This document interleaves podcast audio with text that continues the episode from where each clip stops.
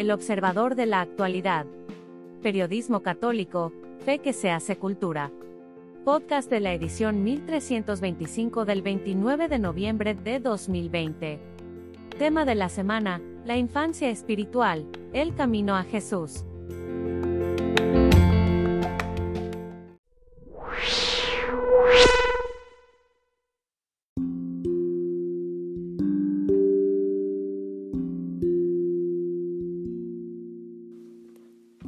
De camino, por el de la voz Jaime Septién.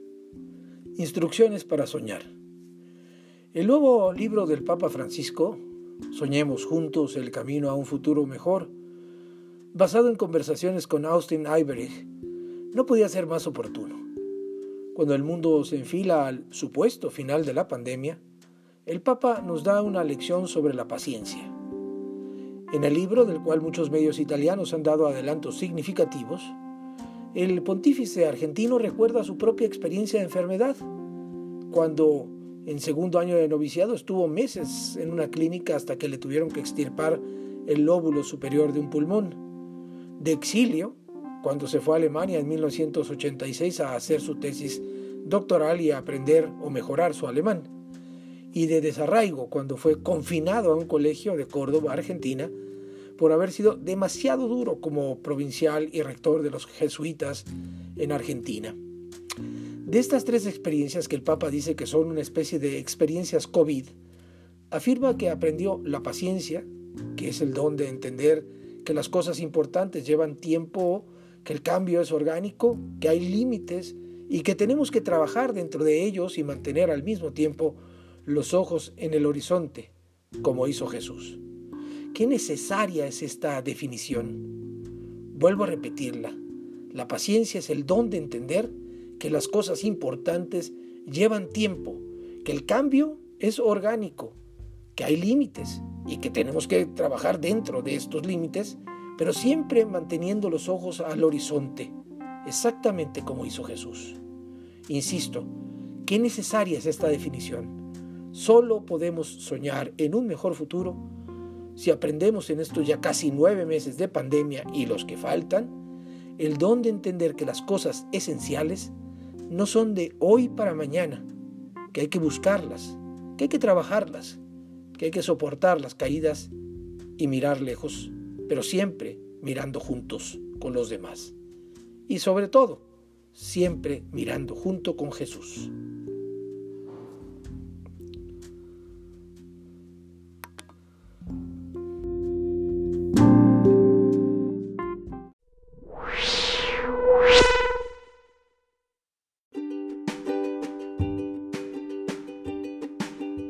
Jesucristo y los niños en la Biblia.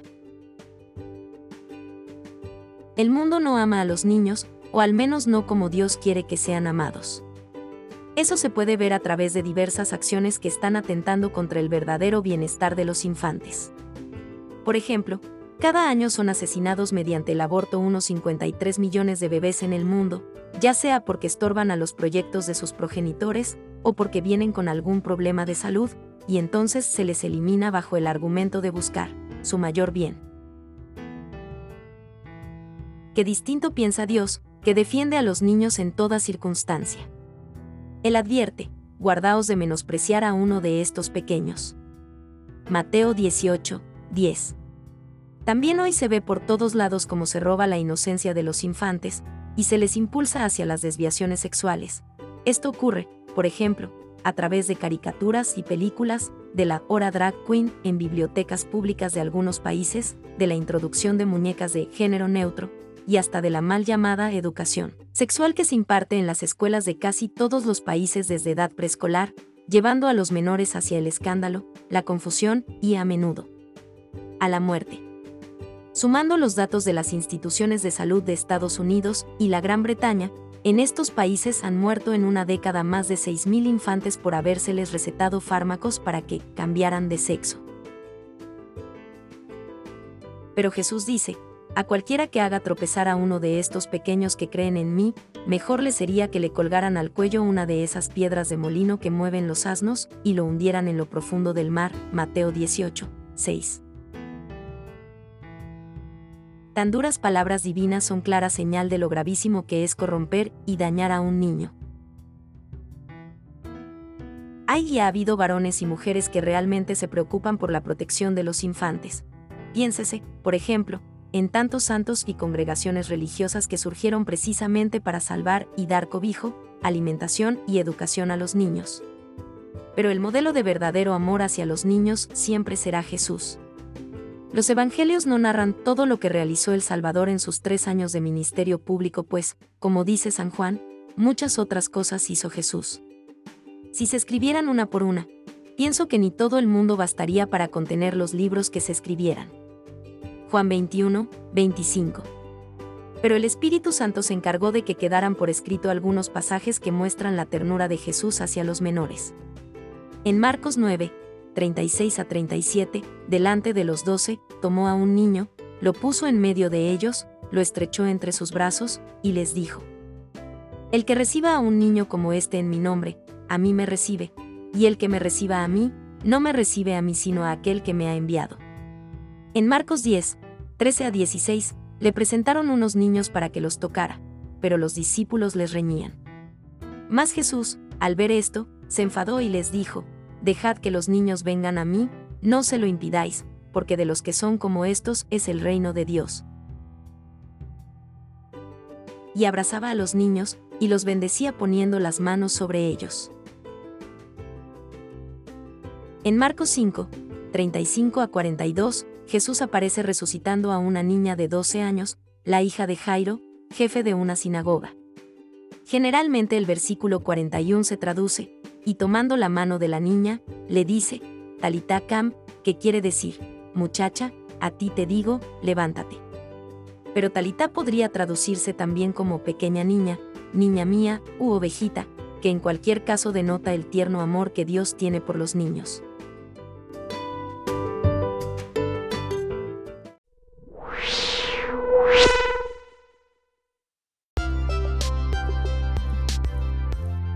Incluso Dios quiso hacerse niño. Dios decidió venir al mundo como un bebé, como un niño. Desde luego que podía haberlo hecho de otra manera, ya que es el Todopoderoso. Por ejemplo, pudo aparecer ya sea verdaderamente encarnado pero en la edad adulta, o bien asumir solo el aspecto de un hombre. De hecho, no sería el primer caso, la escritura presenta a Melquisedec, rey de Salem y sacerdote de Dios Altísimo, que tuvo un encuentro con Abraham y lo bendijo, ver Génesis 14, 17 a 20. De este misterioso personaje se explica en el Nuevo Testamento que nada se sabe de su padre ni de su madre ni de sus antepasados, ni tampoco se habla de su nacimiento ni de su muerte. Hebreos 7, 3. Se trata de un ángel que en este caso fue enviado a presentarse entre los hombres con aspecto humano. Pero con Cristo es distinto pues, siendo Dios, no se apegó a su divinidad sino que se redujo a nada, tomando la condición de servidor, y llegó a ser semejante a los hombres. Más aún, al verlo, se comprobó que era hombre, Filipenses 2, 6 a 7. Comentan diversos teólogos que, aunque Jesús se encarnó como niño en el seno de María, y nació y creció como los demás infantes, en él hay como una eterna infancia porque vive en permanente pureza. Así es la infancia, y por eso revela el Señor. No desprecien a ninguno de estos pequeños. Pues les digo que en el cielo los ángeles de ellos están mirando siempre el rostro de mi Padre Celestial, Mateo 18, 10. Algunas razones para que Dios se hiciera un pequeño infante. 1. Dios es tan grande que puede hacerse pequeño. Es tan poderoso que puede hacerse inerme y venir a nuestro encuentro como niño indefenso para que podamos amarlo. Es tan bueno que puede renunciar a su esplendor divino y descender, para que podamos encontrarlo, Benedicto XVI, homilía de la Misa de la Natividad 2005. 2. La señal de Dios es que Él se hace pequeño por nosotros. Este es su modo de reinar. Él no viene con poderío y grandiosidad externas viene como niño inerme y necesitado de nuestra ayuda. No quiere abrumarnos con la fuerza. Nos evita el temor ante su grandeza. Pide nuestro amor, por eso se hace niño. No quiere de nosotros más que nuestro amor, a través del cual aprendemos espontáneamente a entrar en sus sentimientos, en su pensamiento y en su voluntad. aprendamos a vivir con Él y a practicar también con Él la humildad de la renuncia que es parte esencial del amor. Dios se ha hecho pequeño para que nosotros pudiéramos comprenderlo, acogerlo, amarlo, Benedicto XVI, homilía de la Misa de la Natividad 2006. 3. Dios viene sin armas, sin la fuerza, porque no pretende conquistar, por decir así, desde fuera, sino que quiere más bien ser acogido libremente por el hombre. Dios se hace niño inerme para vencer la soberbia, la violencia, el afán de poseer del hombre. Su condición de niño nos indica además cómo podemos encontrar a Dios y gozar de su presencia. A la luz de la Navidad podemos comprender las palabras de Jesús. Si no os convertís y os hacéis como niños, no entraréis en el reino de los cielos. Mateo 18, 3. Quien no acoge a Jesús con corazón de niño, no puede entrar en el reino de los cielos, Benedicto XVI, Audiencia General del 23 de diciembre de 2009.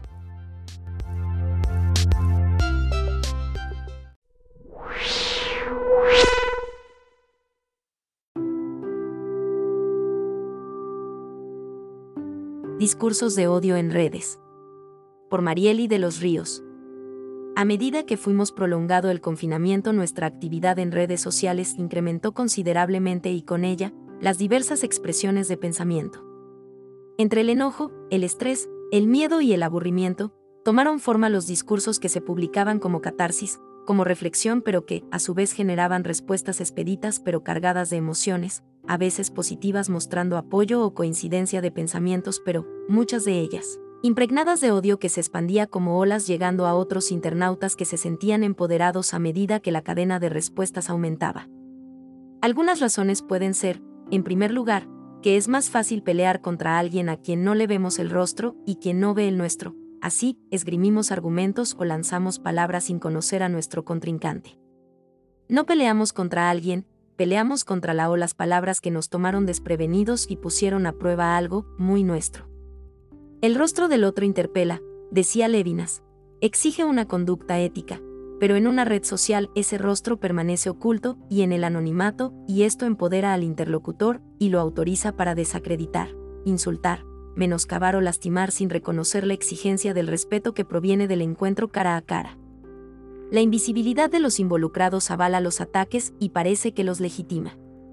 En segundo lugar, está el hecho de que una palabra puede ser el detonante perfecto que ponga a prueba las certezas construidas y que, al no reflexionar por la inmediatez de la navegación, supone en un interlocutor una agresión que éste toma e interpreta de forma personal y ante la que responde con la misma agresividad que el post le generó. Aquí hay dos notas relevantes.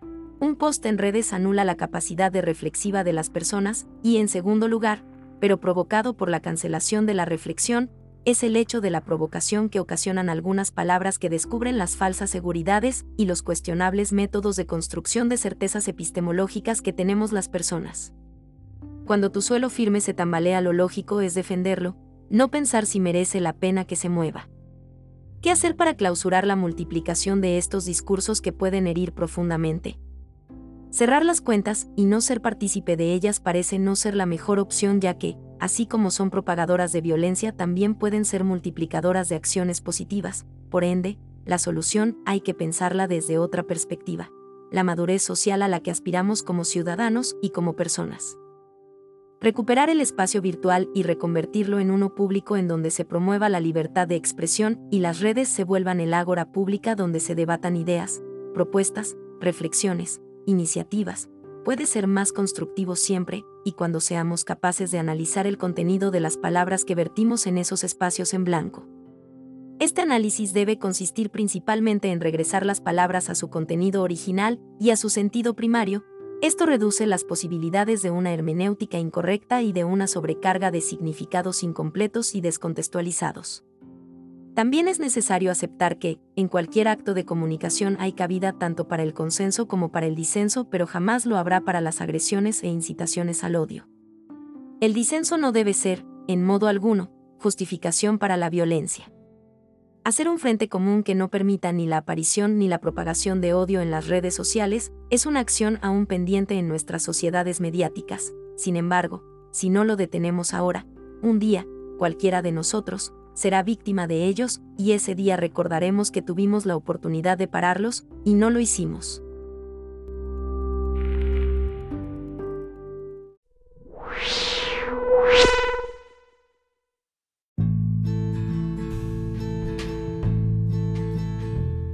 Donald Calloway, el joven rescatado por su madre. Cuando era niño sus padres se divorciaron, y Donald se quedó con su madre porque eran muy unidos. Mientras ella trabajaba estaba solo en casa frente al televisor. A los nueve años comenzó a relacionarse con malas compañías que lo invitaron a fumar. Y a los once años ya consumía marihuana y se emborrachaba con cerveza, cometía algunos robos y con mentiras se justificaba con su madre. Se acostumbró a salir de fiesta con sus amigos, con chicas, durante varias noches sin dar explicaciones. Entre los 14 y 15 años se drogaba con cocaína y heroína, se relacionó con la mafia y transportaba para ellos dinero y drogas ilegales. Fue perseguido y apresado por la policía, varias veces fue a la cárcel y luego a centros de rehabilitación. Su madre vivía angustiada, devastada, no había encontrado la forma de recuperar a Donald. Hasta que un día, aconsejada por una amiga, fue a hablar con un sacerdote católico. Ella, al igual que su hijo, nunca había ido a la iglesia y desde entonces, se convirtió al catolicismo y diariamente iba a misa y rezaba el rosario por él. Donald no tenía idea de lo que hacía su madre. Él seguía muy rebelde y comenzó a consumir LSD, droga alucinógena. Una vez tuvo una sobredosis con crack y apenas se salvó. Aún así, el joven de pelo largo y mirada perdida, fanático de la música heavy metal, continuó sumergido en las drogas y el alcohol pasando meses fuera de casa, sin rumbo, ya no le importaba nada. Una noche, cuando casi tenía 20 años, todo llegó a un punto crítico. Estaba en su casa, sus amigos lo llamaron para salir como siempre, pero Donald los rechazó a todos, no quería salir. Estando solo en su cuarto, sentía que su existencia era ridícula, que su vida era un desperdicio y que se acercaba su fin, odiaba la vida y a la vez le aterraba la muerte. Para distraerse de sus abrumadores pensamientos salió de su habitación, y buscó en la casa algo para leer. Encontró un libro sobre apariciones marianas, pero no sabía qué significaba eso. El libro hablaba de una bella mujer llamada María que era la madre de Jesús. Donald no la conocía, sin embargo por curiosidad siguió leyendo, y así descubrió que María decía que también era su madre, mientras más leía más le atraía. Ella estaba llamándolo a un cambio de vida radical, a creer en Dios y a tener fe en su Hijo Jesús. Durante toda la noche se dejó llevar y leyó el libro entero, estaba muy conmovido, sintió que se le ofreció una oportunidad, pero se preguntó, ¿cómo podría cambiar a alguien tan perverso, malvado y lujurioso como yo? ¿Podría ser perdonado? Estaba convencido de que era demasiado tarde para él, pero luego una frase lo impactó, no tienes que cambiar para amarme, amarme te hará cambiar. Al amanecer le contó a su mamá su increíble experiencia con el libro y quería saber más. Ella lo escuchó asombrada e ilusionada, sus oraciones habían sido escuchadas y su hijo perdido estaba siendo rescatado por su Madre del Cielo por la misericordia de Dios. Esa misma mañana buscaron un sacerdote y Donald comenzó a confesarle todo. Luego, el cura lo invitó a participar de la misa. Así, Donald entró a una iglesia por primera vez en su vida, no sabía qué hacer durante la celebración, pero al momento de la consagración eucarística experimentó la certeza de la presencia viva de Jesús en el altar, fue una revelación divina. Entonces, comprendió que desde niño había consumido tantas cosas buscando esa trascendencia y aquí estaba la respuesta, Dios. Al finalizar, el sacerdote le regaló un cuadro de Jesús, y al volver a casa Donald fue a su habitación y lo miró, me sorprendió que él no me estaba mirando como si quisiera aplastarme, la imagen era de él en un gesto de bendición. Me di cuenta de que era querido y amado por Dios. Todo lo que él quería de mí no era una oración poética, solo humildad, que me arrodille y le entregue mi vida y eso hice. Desde ese momento lo abandonaron los deseos que lo esclavizaban, las adicciones, la lujuria, todo lo insano que le habitaba. Su vida se transformó completamente, nunca más volvió atrás. Pero esta historia no termina aquí, porque al poco tiempo Donald sintió el llamado a la vocación sacerdotal, y luego de 10 años de mucha preparación y discernimiento, Finalmente se consagró sacerdote católico en el Santuario de la Divina Misericordia el 31 de mayo de 2003, en California. Muchas veces le digo a la gente que soy la prueba clara de la divina misericordia y que funciona. Hice tantas cosas malas y hería tanta gente, y aún así hay misericordia para alguien como yo. Y si eso es cierto, que lo es, entonces para todo el mundo hay todo un océano de misericordia esperándonos. No importa en qué actividad descarada hayas estado involucrado o lo bajo que te sientas, y lo desesperanzadora y sin sentido que pueda parecer la vida, Dios está locamente enamorado de ti. Ahora, el padre Donald Calloway practica el surf disfrutando de la bondad de Dios, de su amor y de su infinita misericordia.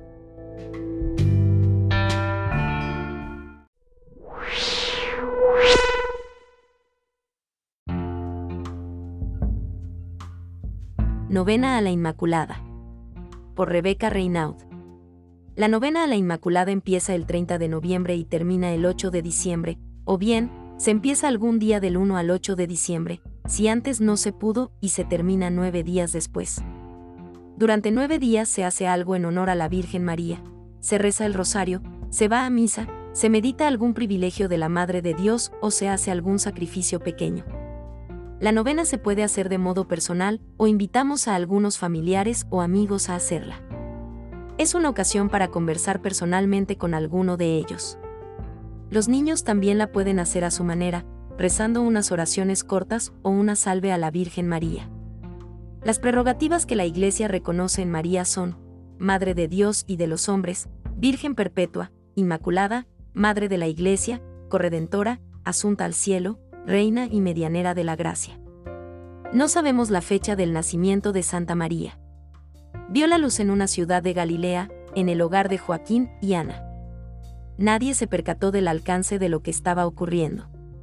Dios actúa con esa naturalidad, burlando los juicios humanos, que muchas veces van en busca de lo extraordinario. Nadie supo en la tierra del nacimiento de la que iba a ser madre de Dios. Solo en el cielo hubo fiesta grande, porque comenzaba el alba de nuestra redención. Durante muchos siglos, los judíos aguardaron a una mujer de la casa de David que engendraría al Mesías y traería la salvación a la tierra. Tras la prolongada espera de la promesa, se cumple la plenitud de los tiempos y se instaura la nueva economía, al tomar de ella la naturaleza humana el Hijo de Dios, a fin de librar al hombre del pecado mediante los misterios de su humanidad. Jamás ahondaremos bastante en el misterio del corazón materno de la Virgen, que desde el cielo sigue cuidando de nosotros. Tratarla más, revisar cómo vivimos las normas marianas. Todavía falta mucho, mucho, para amar a Jesús y a María como se debe. No se ama cuando se murmura, se miente, se roba o se vive en la impureza. En la novena, podemos ponernos una meta personal y una meta a favor de los pobres, vivir alguna obra de misericordia o hacer más apostolado personal. Monseñor. Luis María Martínez, mexicano en proceso de canonización, escribe, yo conozco los gustos íntimos de Jesús, sé que más que nuestras obras y que nuestros sacrificios le gustan nuestro amor y nuestra intimidad. Para él la música mejor es oír de nuestros labios la melodía de los cielos que se esconde en esa expresión brevísima e insondable. Te amo. Y el mayor homenaje para él es un acto de amor puro, de ese que, según San Juan de la Cruz, vale más que todas las obras. El beato Enrique Susón escribe, las faltas interiores son muchas, pero tres son las más graves la tristeza que nos invade, la melancolía que nos confunde y la duda que nos encadena. Su libro Las nueve rocas indica los diversos grados de perfección que alcanzan los cristianos. En la última roca están quienes han aprendido a conocerse a sí mismos y que, por lo mismo, han conseguido abandonarse plenamente en Dios. Ellos parecen desterrados en el cuerpo y, sin embargo, resplandecen como ángeles. Tienen miedo a recibir consolación, porque desean conformarse totalmente a Cristo crucificado. Sobre ellos se apoya toda la cristiandad, y si ellos no existieran, Dios entregaría todo en manos del demonio. La presencia silenciosa de María se adivina en la vida del Señor. También se adivina en la vida de la Iglesia y en la de cada uno de sus hijos. María edifica continuamente la Iglesia. Podemos decirle con un poema. El Señor ha plasmado en tu alma, María la más bella historia de amor. En tu boca plasmó el silencio. Y en tu alma firmeza y valor.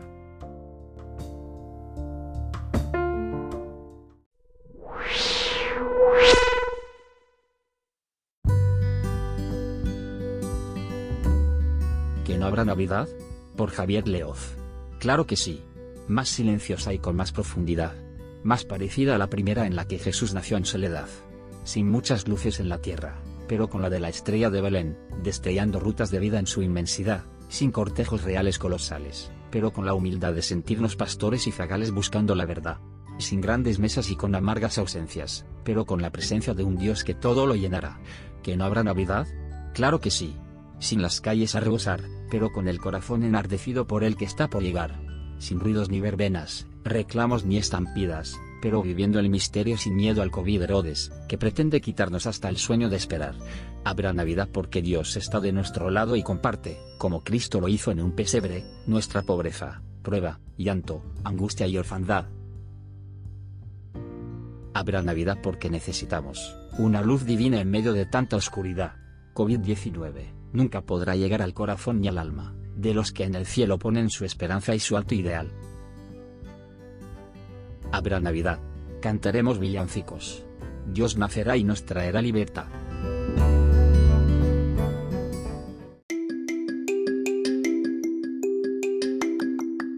El Observador en Radio. Periodismo católico. Una fe que se hace cultura. El Observador en las voces de sus protagonistas.